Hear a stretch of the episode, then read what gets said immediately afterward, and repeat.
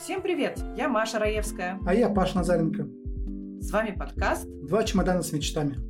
«Мы сами стали гражданами Израиля в начале лета 2022 года». И являемся новыми репатриантами. В нашем подкасте в каждый эпизод мы будем приглашать репатриантов разных лет и говорить с ними, О том, что такое репатриация, как проходит путь от идеи до получения гражданства, какие бывают трудности. Спойлер, их очень много. нелепости и радости мы и будем обсуждать с нашими гостями. Темы, о которых пойдет речь, будут полезны не только тем, у кого есть еврейские корни. Но Ну и всем, кто задумывается о серьезных переменах в жизни.